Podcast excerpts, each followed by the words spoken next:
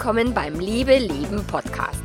Dem Podcast für all diejenigen, die frischen Wind und neue Ideen für ihre Beziehung gebrauchen können. Ich bin Melanie Mittermeier, Liebescoach und ich freue mich sehr, dass du wieder mit dabei bist. In der heutigen Episode gibt es Teil 2 vom letzten Liebe Donnerstag über die elf größten Fehler beim Fremdgehen. Und heute geht es um Fehler 6 bis 11. Viel Spaß dabei!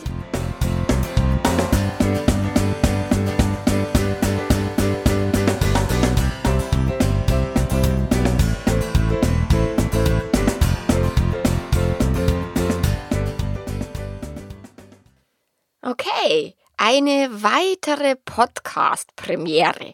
Wir haben, also ich habe Episode 10 und heute gibt es wieder was ganz was Neues und vielleicht hast du das schon gehört, meine Stimme hört sich scheiße an.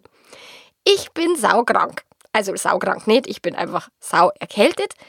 Und ich produziere meine Episoden nicht vor. Das heißt, jetzt hatte ich die äh, Wahl, entweder die, den Podcast zu machen oder ihn eben nicht zu machen. Und ich habe mich dafür entschieden, einfach mit dieser komischen Stimme jetzt trotzdem einzusprechen und hoffe, dass es halbwegs erträglich ist für dich auch dazu zu hören. Und ich bin ja schon total froh, dass es nicht um Video geht, weil ich schaue nämlich nur schlimmer aus, als wie ich mich anhöre. Also ich hoffe, dass du trotz meiner Erkältung und trotz meiner seltsamen Stimme jetzt ganz viel für dich mitnehmen kannst und ähm, auch trotzdem Spaß hast am Zuhören. Okay, heute gibt's Teil 2 von den elf größten Fehler beim Fremdgehen. Und wie auch letzte Woche schon, geht's mir eben nicht um, oh Gott, Lippenstiftflecken vermeiden oder irgendwie Chat löschen oder so einen banalen Kack, sondern es geht echt um tiefe Verhaltensweisen, die sich halt ungünstig auf dich und ein, deine Partnerschaft dann auswirken können. In den Show Notes habe ich dir verlinkt, wie immer, den Beitrag, wenn du ihn lieber lesen magst. Ähm, natürlich Teil 1. Wenn du den noch nicht ähm, gehört oder gelesen hast, dann kannst du zurückspulen sozusagen, zurückhüpfen und dir den ersten Teil anhören. Dann gibt es einen Beitrag, der ähm, da heißt Fremdgehen, aber bitte ohne Schuldgefühle, der ganz gut dazu passt, eben zur heutigen Episode und auch die Möglichkeit, dich in meinen Liebeletter einzutragen, dass du meine Infos halt jede Woche in dein Postfach bekommst.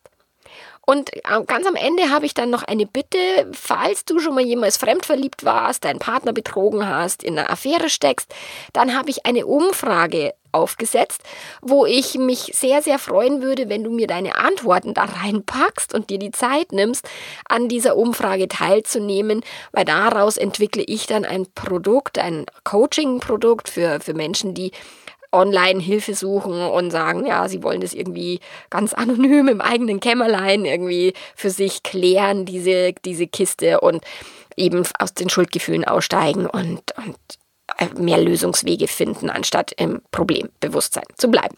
Genau, auch das ist in den Show Notes verlinkt, also meine Umfrage findest du dort. Gelegenheit macht Liebe. Sie hätte niemals gedacht, dass es jemals tun würde. Und es hat ihr überhaupt an nichts gefehlt und sie war wirklich, wirklich glücklich. Ihr Mann ist wunderbar. Sie liebt ihn sehr und er kümmert sich auch echt total cool um die Kinder und unterstützt sie. Also ihre Ehe ist großartig. Sie hat einen anstrengenden Job, ja, aber sie ist recht erfolgreich und es macht ihr wirklich, wirklich Spaß, was sie da tut und sie liebt es sehr. Also ihr Leben ist erfüllt und ähm, sie hätte nicht gedacht oder behauptet, dass ihr irgendwas fehlt. In einem wunderschönen Hotel war sie und obwohl sie da auf Geschäftsreise war, konnte sie sich mal voll entspannen und ihr System komplett runterfahren. Die Termine waren ganz locker gelegt, sodass sie echt genügend Zeit gehabt hat für sich und eben für nette Gespräche mit anderen Gästen. Ein Mann hat sie dann immer ganz besonders fasziniert und, und er war auch von ihr angetan und das hat sie ziemlich schnell gemerkt. Sie waren zwar irgendwie fremd, aber ganz komisch miteinander auch vertraut. Also sie konnte sich bei ihm wirklich so zeigen, wie sie wirklich war. Also gar nicht so die Businessfrau, sondern einfach nur sie selber. Und sie fühlte sich von ihm gesehen und sie fühlte sich begehrt. Am letzten Abend sind sie dann irgendwann nach dem Abendessen und nach der Hotelbar auf seinem Zimmer gelandet. Der Sechser im Lotto oder auch der perfekte Seitensprung. Die Nacht war großartig, der Sex war fantastisch. Ganz neu, aufregend, leidenschaftlich. Danach haben sie keine Telefonnummern ausgetauscht und sind wirklich jeder für sich heim zu ihren jeweiligen Ehepartnern gefahren. Es war der perfekte Seitensprung. Ohne Verpflichtung und völlig ohne Stress. Also fast ohne Stress. Wenn sich da nicht plötzlich dann ein paar Tage später ihr Gewissen gemeldet hätte. Das schöne Erlebnis hat ge sich gedroht zu kippen. Und in ihr haben, sind Stimmen laut geworden, die da sagen, boah, was hast du nur getan? Bist du jetzt völlig verrückt geworden? Das ist Betrug, schäm dich und so weiter. Der innere Dialog bzw. die eigene Predigt, die, sich, die sie da über sich selber ergehen hat lassen müssen, war nicht witzig. Sie hat so eine unsichtbare Peitsche ausgepackt und hat begonnen, sich damit den Rücken zu verhauen. Und wenn du die Szene kennst aus der Name der Rose, da hockt dieser dicke Mönch irgendwo in so einem Kammerl und peitscht sich tatsächlich selber mit der Peitsche aus. Und das ist dieses Bild, was ich dann immer im Kopf habe, wenn die Menschen sich bei mir melden, die ihren Partner betrogen haben. Am Nachmittag hat sie einen wichtigen Termin, doch an ihre Arbeit konnte sie echt gar nicht mehr denken. Sie hat Google befragt und ist irgendwie auf meinem Blog gelandet, was eine gute Idee ist und mit Google landen die meisten Menschen auf meinem Blog. Sie las sich durch ein paar Artikel und hat dann meine Telefonnummer gewählt, die sie im Kontaktbereich gefunden hat. Sie musste ganz dringend mit irgendwem sprechen und sie hat sich irgendwie durch meine Texte gedacht, ich wäre die richtige Person sie hat dann mir ein bisschen erzählt, was, äh, was passiert ist und hat eben diesen Satz gesagt, der für sie echt schwer war. Dieses, oh, ich habe mit einem anderen Mann geschlafen. Und so hat sie das Gespräch äh, sozusagen eröffnet. Im Laufe des Coaching-Gesprächs, das jetzt gar nicht so lange gedauert hat, das war vielleicht eine Dreiviertelstunde oder so, haben wir es dann geschafft, dass wir ihre gedankliche Abwärtsspirale unterbrochen haben und ihre Sicht der Dinge geändert haben. Klar, wichtig war die Frage, soll ich jetzt meinem Mann davon erzählen oder nicht? Und auch die Frage haben wir im Laufe des Gesprächs geklärt. Sie hat die Peitsche endlich weggelegt und sich selber wieder beruhigt. Gern stelle ich den Leuten an die Frage, naja, was, was, wenn du dir diese schöne Nacht einfach mal gönnen würdest? Die Schuldgefühle machen's nimmer ungeschehen. Du kannst die Zeit nicht zurückdrehen und hätte, hätte Fahrradkette, das hilft dir jetzt auch nimmer. Also kannst du dir jetzt weiter die Peitsche eben draufhauen. Oder du kannst auch gute Gefühle haben und das Ding genießen. Und überleg dir mal, wie dein Mann am meisten von dir profitiert. Wenn du jetzt sagst, oh scheiße, und ich bin die schlechteste Person auf dem Planeten, und dann diese Gefühle mit in deine Ehe nimmst, oder wenn du innerlich diesen Genuss und die Sinnlichkeit und dieses wunderschöne Erlebnis mit in dein Ehebett nimmst.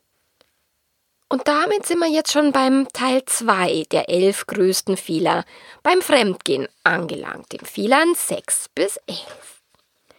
Fehler Nummer 6. Schuldgefühle. Ein schlechtes Gewissen und Schuldgefühle machen einen Zeitensprung nicht besser.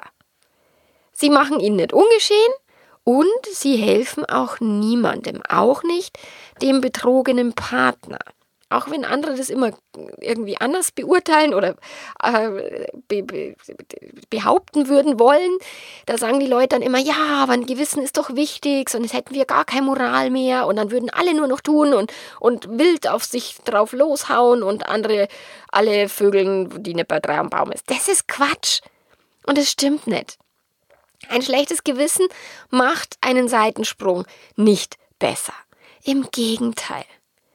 Ich erlebe es ständig in der Beratung, dass die Schuldgefühle die Sache sogar schlimmer machen.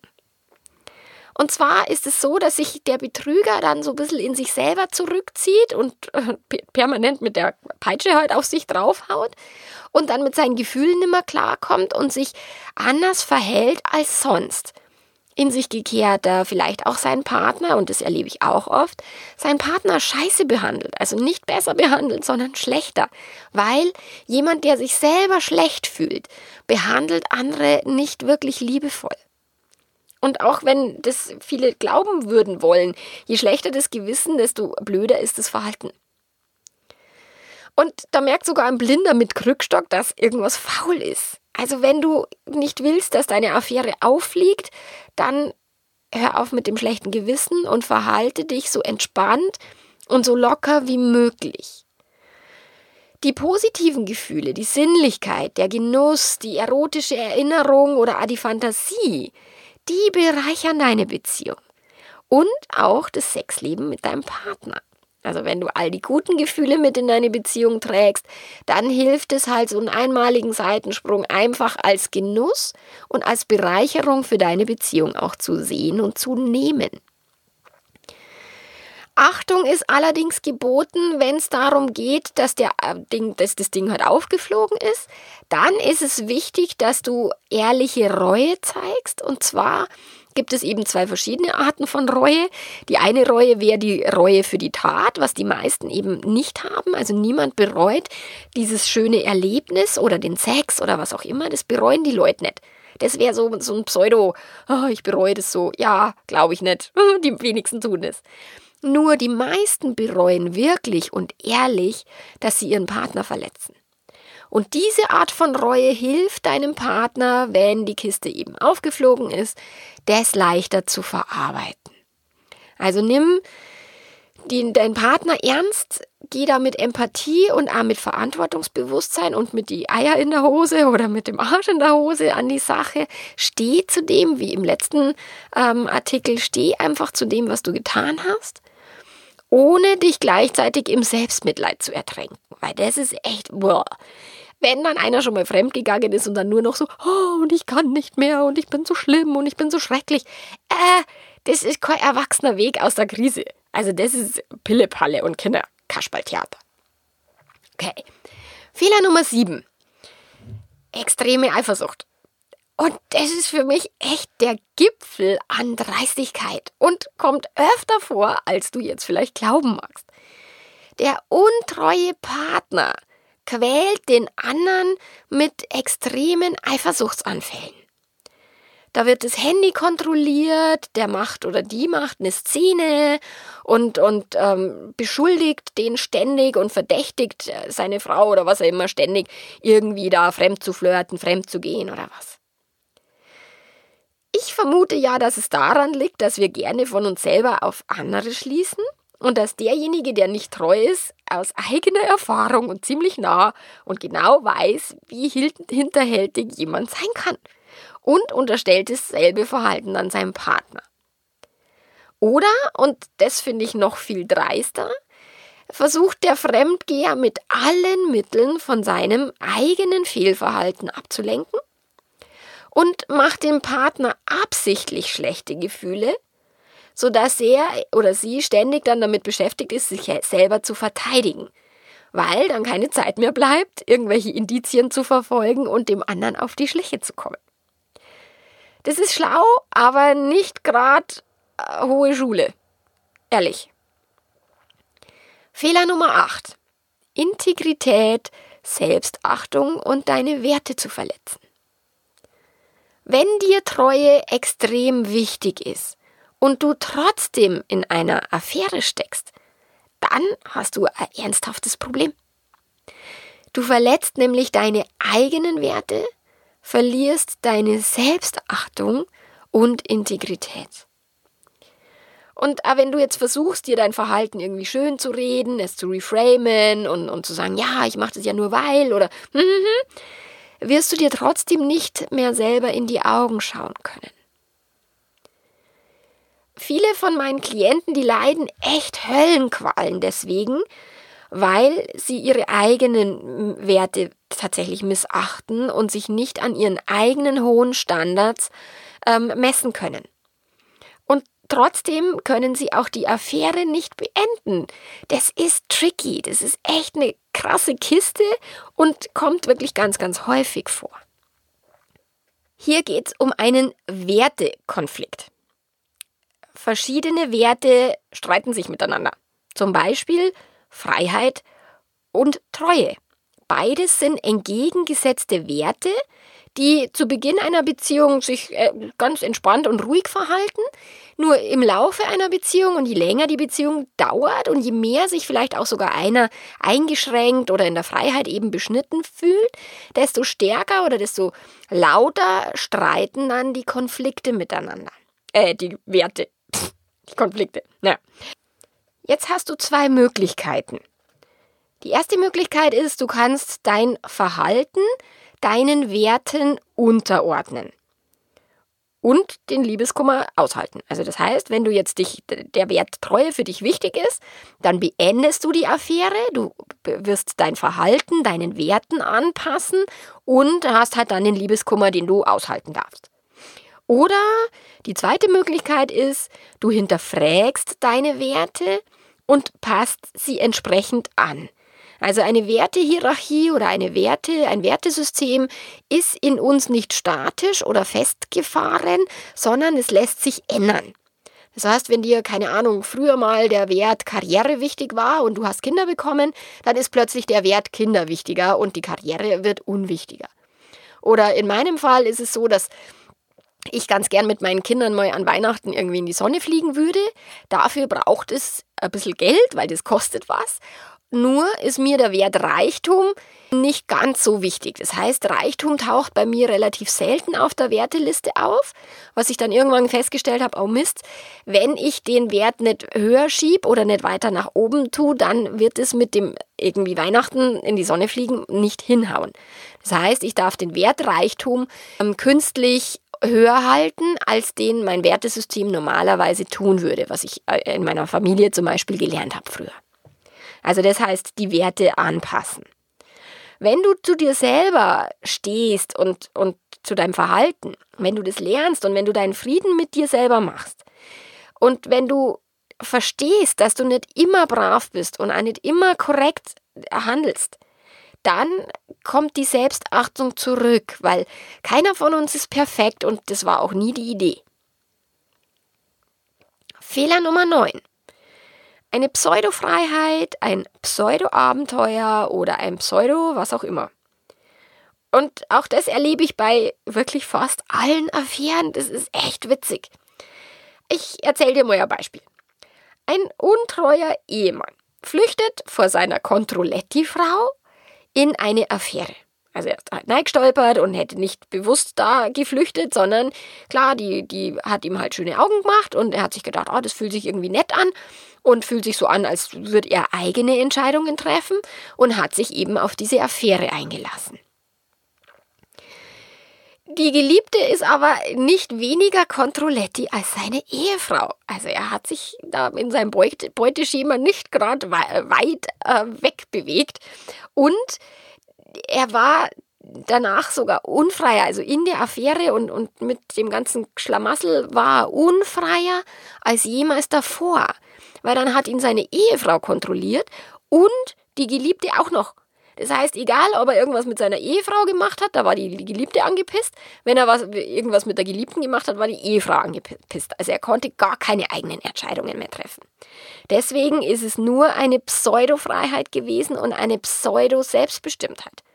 Er wollte sich beweisen, dass er auch noch selber irgendwie hier was zu entscheiden hat. Nur das, der Schuss ist nach hinten losgegangen.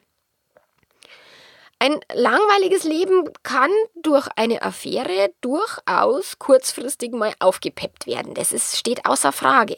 Das macht Spaß, das fühlt sich toll an, lebendig und so weiter.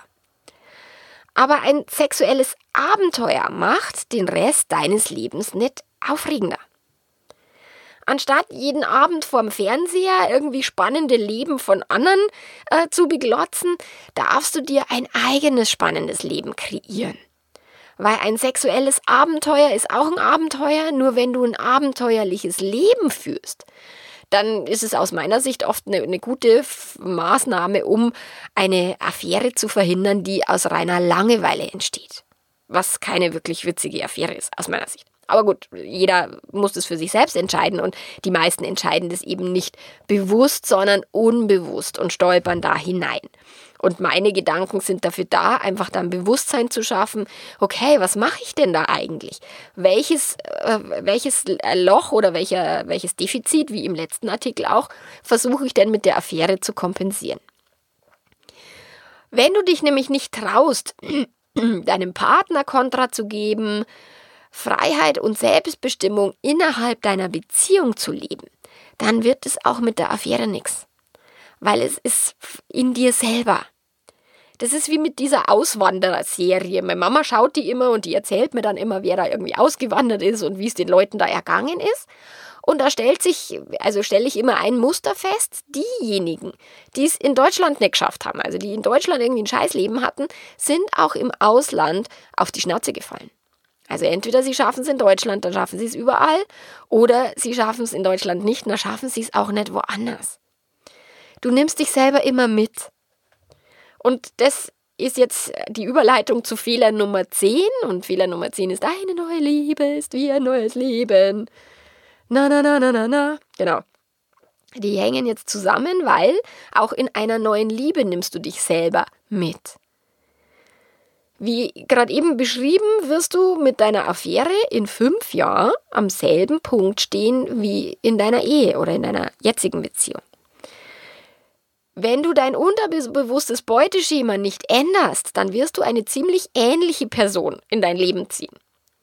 Und auch wenn du eine offene Beziehung durchsetzt oder sagst, ja, wir machen jetzt ein neues Beziehungskonzept und dein Partner stimmt tatsächlich zu, dann darfst du dich selber ständig hinterfragen lernen und wachsen und vor allen Dingen sehr viel mehr Bewusstheit an den Tag legen. Ein neuer Partner kann natürlich offener und liebevoller sein, absolut. Und es ist ja möglich, dass deine Beziehung längst tot ist. Also das Pferd ist hinüber und du darfst schleunigst absteigen. Dann trenn dich auch bitte, das ist wichtig. Nur wenn du dann nicht bereit bist, selber zu wachsen und zu lernen, so wie dein Partner, der sich nicht eben mit dir entwickeln wollte. Wenn du dann selber auf der Stelle stehst, dann wirst du auch merken, dass die neue Liebe dich wiederum enttäuscht, beziehungsweise dein Verhalten dafür sorgt, dass du nicht wirklich glücklicher bist. Fehler Nummer 11. Das Unterschätzen der Konsequenzen. Alles, was wir tun, hat Konsequenzen. Alles, was wir nicht tun, hat auch Konsequenzen. Es hat Konsequenzen, wenn du einen einmaligen Seitensprung in Anführungsstrichen beichtest. Und es hat Konsequenzen, es nicht zu tun. Es hat Konsequenzen, wenn du heimlich fremd gehst. Und es hat Konsequenzen, wenn eine Affäre auffliegt. Die meisten Menschen denken, dass die schlimmere Konsequenz es ist, wenn die Kiste auffliegt. Also jeder hofft, oh Gott, das, hoffentlich kommt das nicht raus. Es ist aber nicht immer die schlechtere Konsequenz. Eine heimliche Affäre tut zwar niemandem weh oder, oder zumindest scheint es so, dass sie nicht äh, jemanden verletzt momentan. Nur sie verhindert auch das Wachstum in der eigenen Beziehung. Und was ich nicht weiß, macht mich nicht heiß. Ja, ich mag auch diesen Spruch und ich bin auch selber der Meinung, dass ich nicht alles wissen muss und auch mein Partner sicher nicht alles wissen muss. Nur es hat einfach Konsequenzen. Und über die darfst du dir einfach im Klaren sein. Und es hat nicht nur sicht- und fühlbare Konsequenzen, also die direkten und die, die wir dann meistens immer wirklich spüren, sondern es hat auch energetische Auswirkungen. Und da meine, meine ich jetzt nicht, äh, dass ein Betrüger automatisch irgendwie energetisch bestraft wird, dass ihn der Blitz trifft oder was auch immer, er für immer in der Hölle, Hölle landet. Das meine ich nicht, sondern es geht darum, wenn jemand im Frieden ist mit sich und mit seinem Verhalten, dann hat es positive Auswirkungen auf seine Energie. Wenn jemand mit einem permanenten Schuldgefühl durch die Gegend rennt, dann hat auch das energetische Auswirkungen.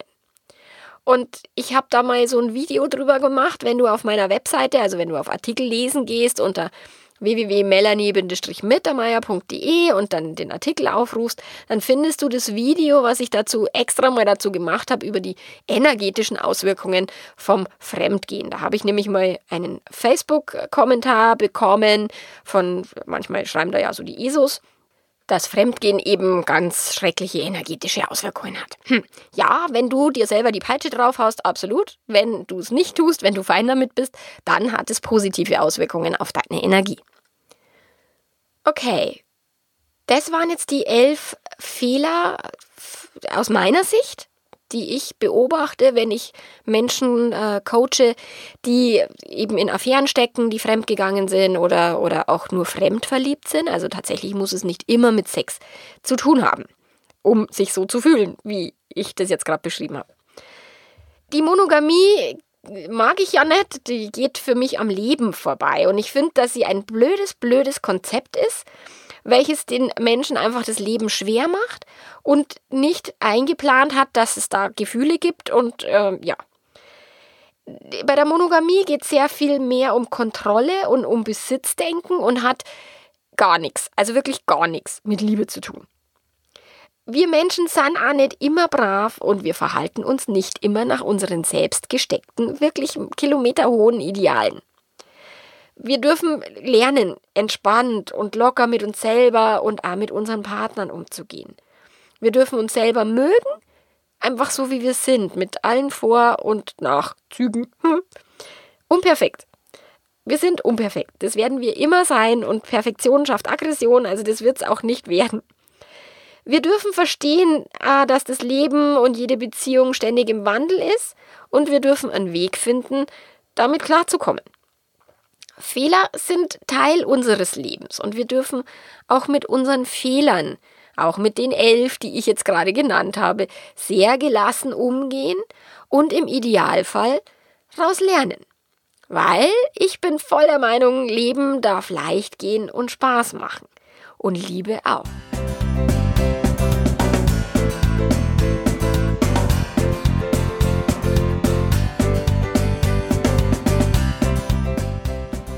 Vielen herzlichen Dank, dass du mir trotz Erkältung heute zugehört hast. Ich möchte dich noch um eines bitten, falls du eben irgendwelche Erfahrungen in dieser Hinsicht gemacht hast, dann nimm dir die Zeit, äh, klick auf diesen Link, den ich dir in den Show Notes verlinkt habe und nimm an meiner Umfrage für Seitenspringer, Fremdgeher und, und Fremdverliebte teil. Das wäre ganz, ganz große Klasse. Ganz herzlichen Dank und bis zum nächsten Mal. Ciao, ciao.